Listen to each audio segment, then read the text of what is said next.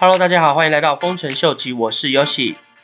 今天节目一开始，先来跟大家介绍几个比较重要的新闻。第一个新闻是有关 Paxful 这个专门做比特币交易的一个网络平台，他们今天宣布发行了一个为了网络电商而设计的一套付款系统。那这套付款系统特别的地方是在，客人在电商平台上面购买物品之后，他们付款的方式跟平常的付款方式并没有太大的一个改变，但是在付款系统的后端的电商老板，他可以选择要用现金收款，还是用比特币或是其他的加密货币收款的一个方式。所以 Paxful 他们设计的这套系统，其实对电商的公司跟老板，他们有更多的一个收款的选择。重点是，即使他们使用的这套加密货币的付款系统，但是对那些在网络商城采购的使用者，并不会造成额外的付款的一些烦恼，或是操作上面的不便。所以这个部分的设计的话，我个人是觉得非常非常的创新。那所以如果是有在做网络电商的朋友的话，可以到 Paxful 他们的网络上面去看看这套加密货币的付款系统，搞不好可以为你网络商店的生意带来另一种收益的方式哦。那今天有另外一个新闻是，虽然说。之前的中国政府有发布消息，他们认为加密货币资产是一个风险非常大的投资，所以他们并不鼓励民众来去操作或是交易加密货币相关的资产。但是今天中国的新华社又推出了一个新闻。讲到说，虽然说他们不建议民众去操作或是交易加密货币，但是他们并不会限制人民去买卖或是交易加密货币的一个权利。所以意思就是说，在目前当下的话，中国政府对加密货币目前的一个政策。应该是比较像是在睁一只眼闭一只眼的一个情况。那这个新闻对目前整个加密货币市场来说，可以是说给加密货币市场一个喘息的一个机会。因为几个礼拜前的那一波大跌，多多少少少跟中国政府宣布的一些政策，影响到内地几个比较大的挖矿中心无法正常操作，而影响到比特币的价钱。所以以今天这个新闻来讲，估计对整个加密货币市场当然是一个比较正面的一个消息。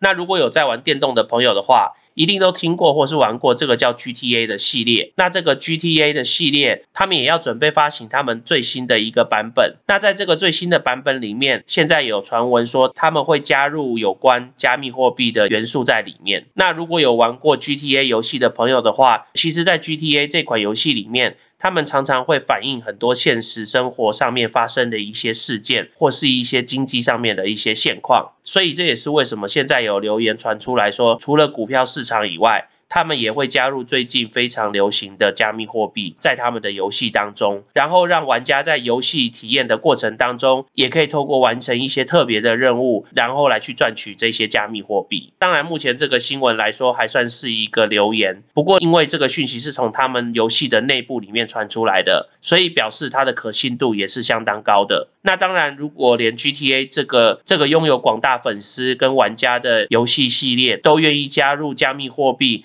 为加密货币来做一个加持的话，那对整个加密货币市场肯定又会带来一波风潮。那今天另外一个新闻是有关美国一家投顾公司叫 Guggenheim Partner，他们已经跟美国金管会申请了一个投资的一个机构，这个机构将专门来投资他们有兴趣的加密货币。那在他们的申请表里面特别注明了比特币跟以太币。那以他们两百七十个 billion 的资产来讲的话，百分之五的投资金额大概也有十个 billion 左右。尤其是对比特币跟以太币来说，又会有另外一个非常强力的一个支撑点。所以从长远来看的话，整个加密货币市场估计是会越来越稳定，而且会有越来越多的新的机构投资者愿意开始加入加密货币的行列。那今天想要跟大家介绍一个新的 project，叫 Somler。这个 Somler 的 project 主要是在帮助 Uniswap 最近。推出的第三个版本里面，流通性提供者的一个系统，把它简化成一个更容易操作的界面。那他们的这个 DeFi 的平台有运用到 Cosmo 他们的软体开发的工具包，那透过他们这个软体的工具包来作为他们平台的基础架设，然后他们也运用以太坊上面的一个桥梁的方式来去降低目前在以太坊上面令人诟病的高交易费用。当然，通过他们的去中心化的系统，所有的交易都是透过智能合约，所以相对的也是非常的安全，也是完全的自动化。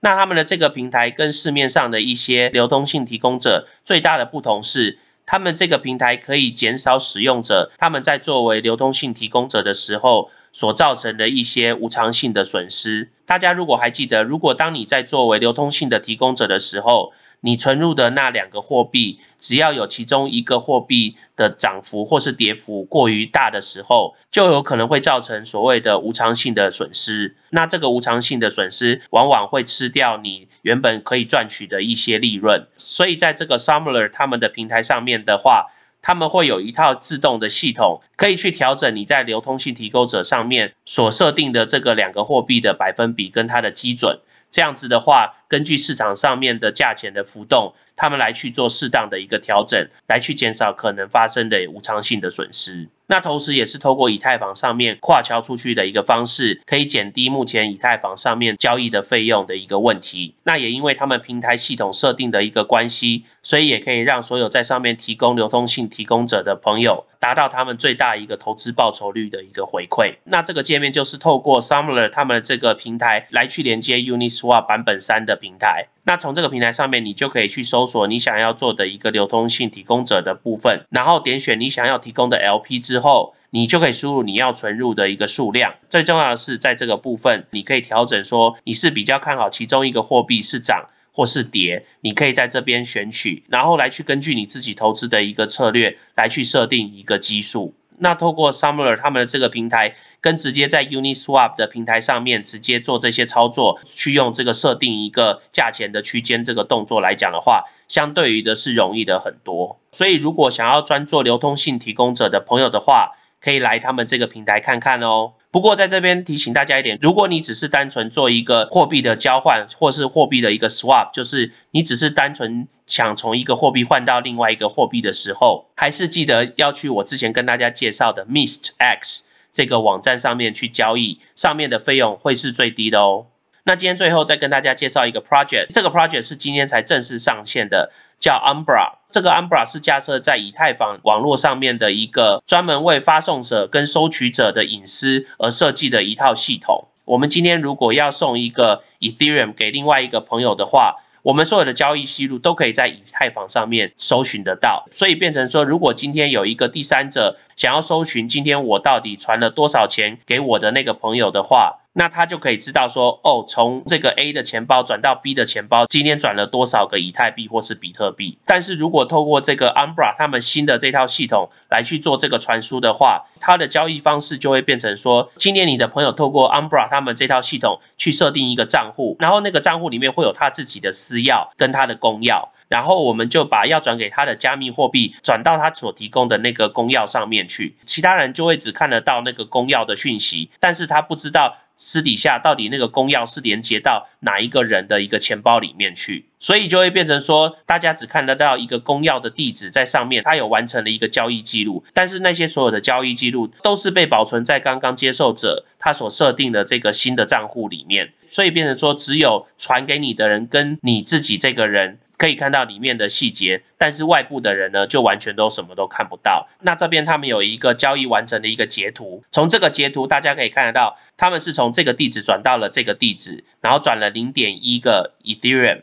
但是其实这边大家看到这个公钥，并不是实际接收者他真正的一个公钥的地址，他真正的公钥的地址其实是被包装在这个地址的里面。那那个真正的地址也其实只有传送的人跟接受的人那个人才知道。那因为也只有那个真正的接收的人，他才有设定出来的这个公钥里面的私钥，他才有办法去领取这个货币。所以如果你是对隐私非常注重的朋友的话，如果你以后要传送任何的交易的话，你可以透过 Umbra 传送或是领取的一个安全私密的平台哦。那我们今天就先聊到这喽。如果喜欢我 content 的朋友，麻烦帮我按赞、订阅、分享、开启你的小铃铛。那如果对我的 content 有任何 comment 的朋友，也麻烦帮我在下面留言哦。那我们今天先聊到这，拜拜。